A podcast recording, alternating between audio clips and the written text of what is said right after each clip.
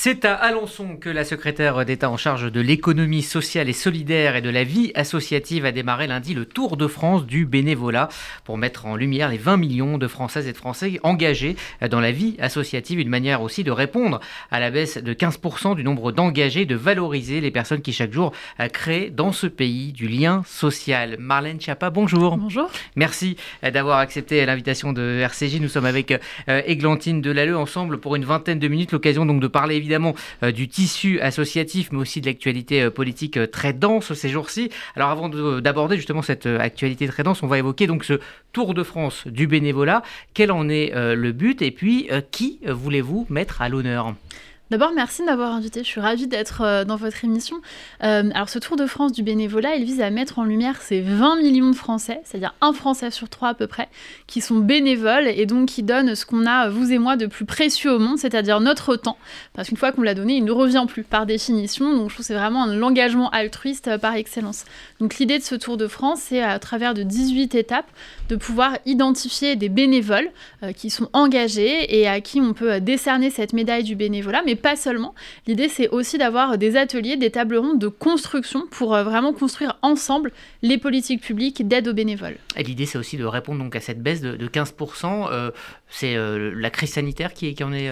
Oui, mais je pense que le confinement a changé à tous et toutes nos modes de vie. Enfin, moi, je prends plus un repas sans jouer au Uno avec mes enfants, puisque c'est l'habitude prise pendant le confinement. Je sais pas pour vous, mais on a tous à un moment pris d'autres habitudes et il n'y a rien de plus difficile à défaire qu'une habitude prise, que ce soit une habitude de consommation. On voit que le fait que les gens commandent beaucoup plus en ligne, se déplacent moins dans les magasins, sortent moins, vont moins au cinéma, etc.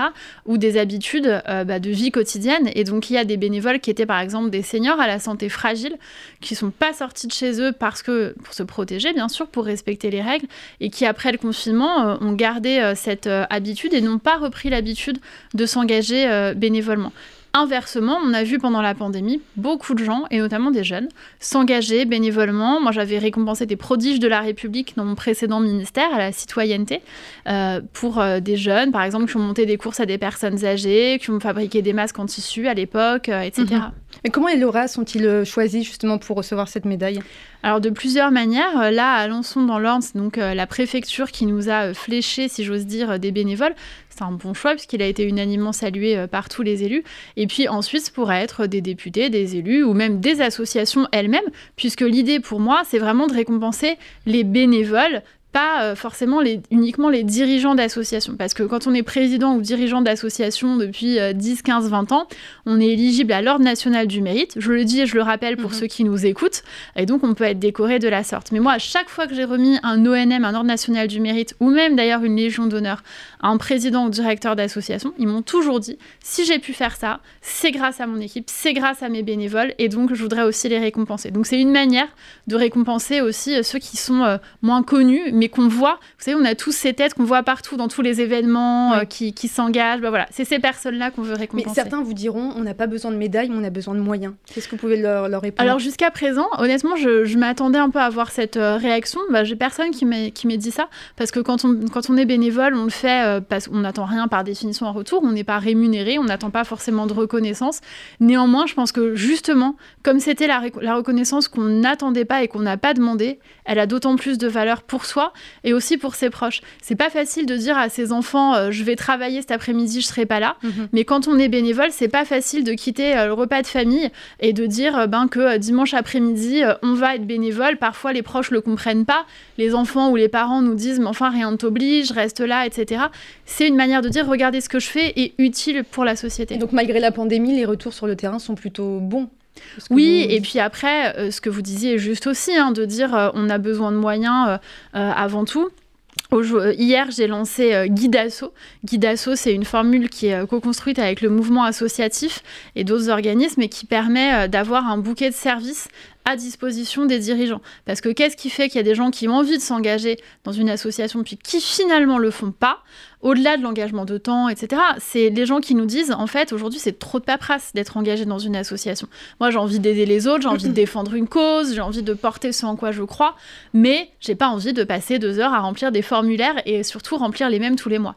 Donc moi, je veux vraiment simplifier, dématérialiser, numériser, peut-être enlever certaines obligations euh, légales qui sont lourdes et qui aujourd'hui euh, n'apportent pas grand-chose. Alors, euh, Marlène Schiappa, vous le savez certainement, en tout cas, nos auditeurs le savent, RCJ, donc c'est la radio du Fonds social juif unifié, c'est une institution qui finance et qui coordonne plus d'une centaine d'associations en France, qui a reçu le label IDEAS, et dans cette maison, on se rend compte chaque jour de l'importance de la coordination dans le tissu associatif. Alors, je vais vous donner un exemple que vous connaissez, puisque le, Fonds social accompagne l'association Une femme, un toit. c'est une association qui est l'illustration que l'accompagnement se fait sur plusieurs fronts.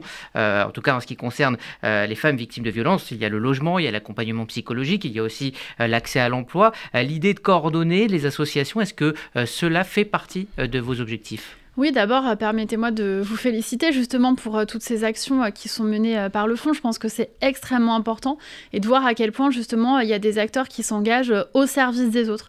On connaît très bien l'association Une femme, un toit et je sais qu'elle fait un travail remarquable et je salue le fait qu'elle soit, qu'elle soit soutenue et qu'elle soit aidée. C'est tellement important. donc oui, le travail de coordination, il est, il est important. C'est vrai que dans la vie associative, ce que j'observe une particularité par rapport à d'autres politiques publiques, c'est que les acteurs euh, de la vie associative ont déjà beaucoup réfléchi aux politiques publiques qui peuvent les aider. C'est-à-dire qu'ils ils sont vraiment partie prenante, ils viennent pointer des problèmes, mais, ils viennent avec on les pense à la PMA, l'endométriose par exemple. Les associations sont en avant sur ces sujets par rapport oui, au oui, pouvoir tout à public. Fait. Oui, oui, mais c'est le cas sur euh, à peu près euh, tous les sujets. Et c'est vrai qu'en général, le mouvement euh, associatif dans son ensemble réfléchit à ce dont il a besoin. Moi, à chaque fois que je rencontre des acteurs associatifs, ils me disent notre problème c'est ça, et la solution ce serait ça. Et donc, est-ce que vous pouvez mettre en œuvre la solution? Et c'est plutôt, je vais dire, confortable entre guillemets pour un ministre parce que ça veut dire qu'on construit main dans la main. C'est pour ça que je parle souvent de pacte de confiance qu'on doit mettre en place entre l'État et les associations, que ce soit sur le financement, sur le soutien, sur la transparence dans les problèmes qui peuvent exister. Alors, euh, vous parliez euh, de, l'engagement euh, des 20 millions de, Français dans, les associations, mais c'est aussi, on l'a dit, une question de moyens. Il y a plusieurs courants politiques, la, NUPES notamment, qui laissent entendre que la philanthropie pourrait être remise en cause. On, la critique parce qu'elle serait pas assez altruiste ou qu'elle elle favoriserait des donateurs plus riches. Comment faire pour mieux sécuriser le financement du secteur associatif? Bah, d'abord, moi, je crois beaucoup au financement euh, pluriannuel plutôt qu'aux appels à projets.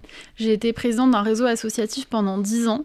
Le réseau que je présidais a fait le choix de ne pas demander de subventions publiques, mais parce qu'on pouvait euh, recueillir des fonds privés pour nous financer et que nous, on était 100% avec des bénévoles, il n'y avait pas de salariés. Donc, euh, l'objet de notre association ne, ne réclamait pas qu'on ait de subventions. Néanmoins, il y a aujourd'hui des associations qui font quasiment service d'opérateurs de services publics, qui mettent en œuvre les politiques publiques qui ont besoin d'être financées parce qu'elles ont besoin de salariés, pour euh, tout un tas d'autres raisons, de financement euh, de matériel, de lieux euh, ou autres. Et donc ces associations-là, bah, on a besoin évidemment de pouvoir les financer et leur donner une visibilité.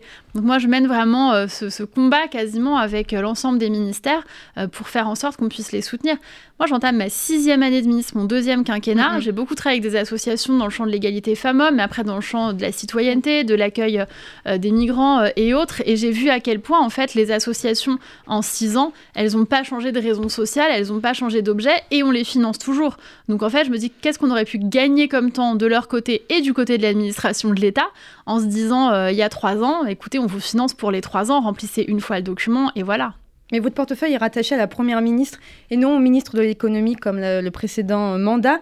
Quelle est la différence? Ça signifie que la vie associative est un dossier plus important pour le chef de l'État aujourd'hui? Alors d'abord, en fait, c'est vrai que mon ministère regroupe euh, deux portefeuilles ministériels précédemment. Vous aviez l'économie sociale et solidaire qui était à Bercy d'une part et la vie associative qui était à l'éducation nationale d'autre part. Elisabeth Borne, la Première ministre, a souhaité réunir ces deux ministères en un et les placer auprès d'elle directement. C'est vrai que j'en suis très heureuse parce que d'abord, je suis vraiment heureuse de travailler euh, avec et pour la première femme Première ministre euh, depuis 30 ans. Euh, donc c'est déjà pas un détail, ça mérite d'être souligné. Et ensuite parce qu'effectivement, elle a considéré que c'était une politique interministérielle qui devait donc irriguer l'ensemble des champs de la société, que ce soit le ministère du Travail, de l'écologie, de l'égalité femmes-hommes, de la justice. En fait, c'est vrai qu'il y a des des associations dans tous les domaines, et donc on doit pouvoir travailler avec elles dans tous les domaines. On en vient maintenant à, l'actualité politique. Oui, deux ans après l'assassinat de Samuel Paty, le traumatisme a laissé place à une augmentation des atteintes à la laïcité à l'école. 313 signalements en septembre, comme le port d'abaya ou encore la prière à l'école. Marlène Schiappa, écoutez cette jeune fille au micro de BFM TV. C'est même pas des robes musulmanes, c'est juste culturel. Dans certains pays, on l'aimait, mais ça n'a jamais été religieux et je vois pas pourquoi ça a été interdit. Non, en fait, c'est ça. Moi, pour moi, ça devient juste de la discrimination et ils cachent même plus leur racisme et leur, euh, et leur islamophobie. Alors, vous étiez dans le précédent mandat d'Emmanuel Macron, ministre délégué chargé de la citoyenneté. Quelle est votre réaction quand vous entendez ces propos Quand on traite ah, finalement le gouvernement d'islamophobe Bah, vous savez, moi, c'est un procès qu'on m'a fait euh, pendant des années. Moi, je, je, défends la laïcité, point. Euh, que j'ai écrit avec, euh, c'est le titre d'un livre que j'ai écrit avec Jérémy Pelletier, qui est directeur des études à la Fondation Jean Jaurès. moi, je crois que la laïcité n'a pas besoin d'adjectifs et que la laïcité se suffit à elle-même et n'a pas besoin de s'excuser non plus. le mot islamophobie, moi, je l'utilise plus depuis, euh, depuis Charlie Hebdo, en fait. Hein. J'ai lu le livre posthume de Sharp, je l'utilisais précédemment. Et dans son livre, en fait, euh, qui s'appelle, je crois, euh, Lettres aux escrocs de l'islamophobie, quelque chose comme ça, il explique justement pourquoi ce terme est un piège. C'est un terme qui a été créé par les islamistes pour empêcher toute critique de cette volonté de, de s'insérer dans la société. Moi, j'étais avec le président de la République et le ministre de l'Intérieur au, collège le soir où ça s'est produit, mhm. l'assassinat de Samuel Paty, je peux dire, je n'oublierai jamais de ma vie les regards des policiers, des profs, des passants, des élus qui étaient sur place. On était sidérés euh, par cet acte.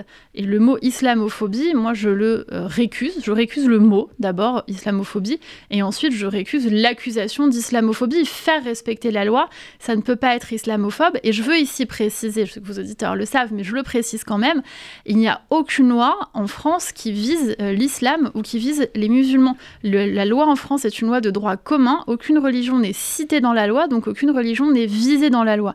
Simplement, on a considéré que l'école de la République, elle devait être un, endroit dans lequel eh, eh bien, l'affirmation ou le prosélytisme de sa religion n'a pas le droit de citer. Parce que derrière ça, et j'en termine là-dessus, mais on nous fait, on nous montre des reportages dans lesquels ce serait juste une volonté vestimentaire, etc. C'est pas un choix vestimentaire, chacun s'habille comme il veut. Le truc derrière, c'est qu'il y a cette volonté de créer une nouvelle norme. C'est pareil pour les actions soi-disant coup de poing sur le burkini. La mhm. volonté derrière, c'est créer une nouvelle nouvelles normes et donc c'est un combat culturel. Moi, je veux pas laisser euh, l'islamisme radical gagner ce combat culturel. Alors, Marine Chapa, on parle beaucoup justement ces derniers jours des atteintes à la laïcité dans les établissements euh, scolaires. Le, ministre Papendia, il a, lui-même concédé.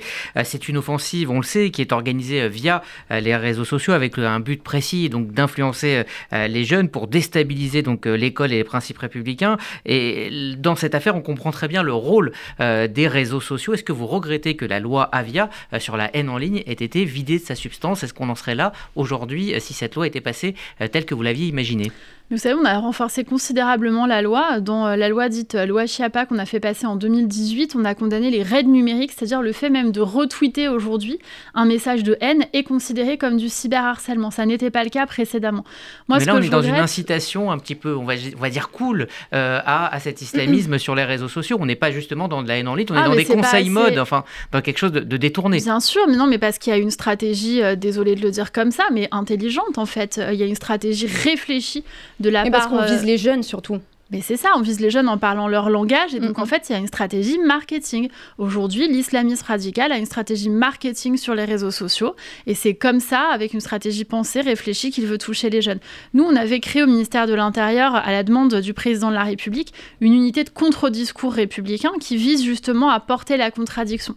Mais sur les réseaux sociaux, pour reprendre ce que vous, la question que vous me posiez, on a renforcé les moyens de Pharos, qui est maintenant ouvert 24 heures sur 24, avec 200 agents en plus.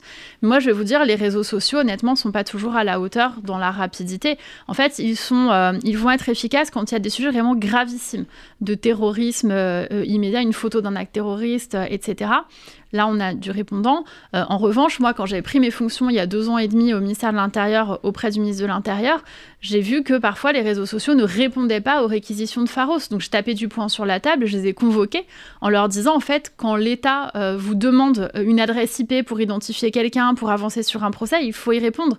Et je vais vous dire, moi, en tant que victime, j'ai déposé des plaintes à de nombreuses reprises parce que j'ai été traitée de, euh, je ne vais pas redire les mots ici, mais voilà, avec des propos antisémites par procuration, si on peut le dire comme ça, avec des propos sexistes, avec des menaces de viol, de mort, etc., etc.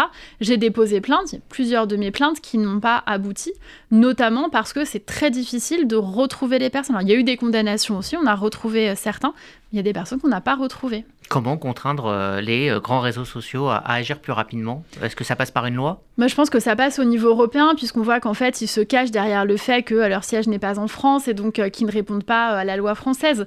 moi, je pense que ce n'est pas comme ça que ça peut fonctionner. Donc il y a un travail qui est en train d'être mené au niveau européen, qui se poursuit, et dans lequel il y a un travail aussi de diplomatie, parce qu'on voit qu'on se heurte sinon aux réglementations d'autres pays. Comme vous le savez, la liberté d'expression aux États-Unis, elle a une euh, une, définition juridique qui est bien plus large que la nôtre. Nous, on considère que la liberté d'expression, c'est fondamental, mais que ça s'arrête aux menaces de mort. Je peux pas aller dans la rue et insulter quelqu'un ou le menacer de mort, je serai condamnée euh, pour cela. Euh, et je trouve que c'est heureux. Aux États-Unis, on considère que ça va très très loin la liberté d'expression, donc c'est assez difficile, ouais. Alors on en vient maintenant au climat euh, social hein, euh, qui semble se tendre, donc avec cette grève des raffineries qui peine à s'achever, une grève dans le secteur énergétique qui pourrait avoir des conséquences euh, dramatiques pour la vie de tous les Français. Alors vous avez été secrétaire d'État à la citoyenneté. Pensez-vous justement que le vivre ensemble et que le sens de l'intérêt général soit en perdition? Ah bah ça c'est une grande euh, question philosophique euh, que vous me posez. effectivement, quand j'étais ministre déléguée chargée de la citoyenneté, on a beaucoup travaillé sur euh, ce qui peut cimenter la société, sur ce qui peut l'unir. Mais on vient de parler de la manière dont les choses se passent sur les réseaux sociaux.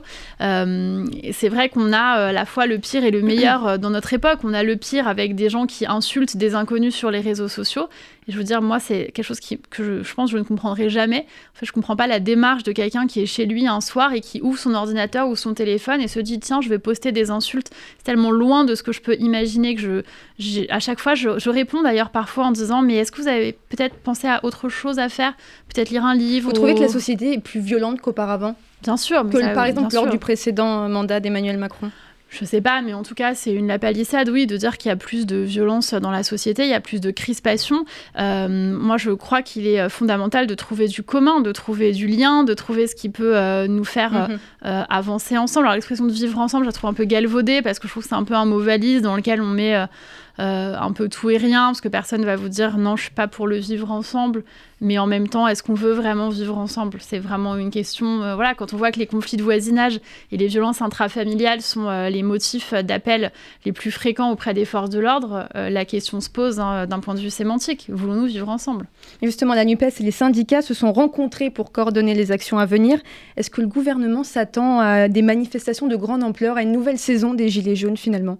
Non, mais d'abord, j'observe, euh, permettez-moi cette, cette, observation, que c'est curieux de se coordonner euh, après les actions, parce qu'en fait, la journée de grève de mardi, elle est passée. Euh, la manifestation contre la vie chère organisée par Jean-Luc Mélenchon, à laquelle aucun syndicat au niveau de la direction de la fédération ne s'est associé, elle est passée aussi. Se coordonner après, c'est curieux. Moi, je suis très respectueuse du droit syndical, de la place des syndicats en France, et je pense qu'il est peut-être pas forcément positif pour les, pour les salariés, pour les droits des salariés, de, de nouer euh, lutte syndicale euh, et politique. D'ailleurs, permettez-moi juste de dire que j'observe que hier matin, Laurent Berger de la CFDT a récusé l'appel à la grève générale porté par Sandrine Rousseau en disant qu'il n'avait pas de mhm. légitimité pour parler au nom des travailleurs. Mais on entend des députés qui disent sur le terrain que c'est compliqué, que les gens sont très tendus. Est-ce que vous, quand même, vous craignez peut-être de nouvelles manifestations beaucoup plus grandes que celles des Gilets jaunes? On sent cette peur, en particulier chez les députés macronistes. Non, mais je suis pas dans la crainte. Je pense que quand on est aux responsabilités. parce qu'on sait que les gilets jaunes, on l'avait pas, enfin, le gouvernement l'avait pas forcément vu venir.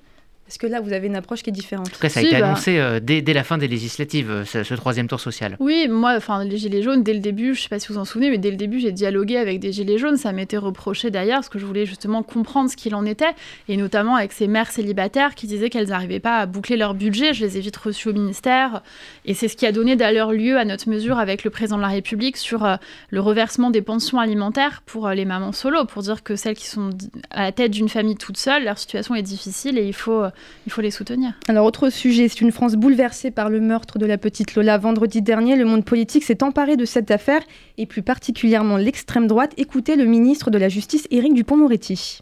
Faire de la petite politique, de la petite poloche, se servir du cercueil d'une gamine de 12 ans comme on se sert d'un marchepied. C'est une honte, monsieur le député. Marlène Schiappa, c'est pas ça le problème, à force d'avoir laissé le créneau de l'insécurité et l'immigration à l'extrême droite, le gouvernement n'est plus audible sur ces sujets.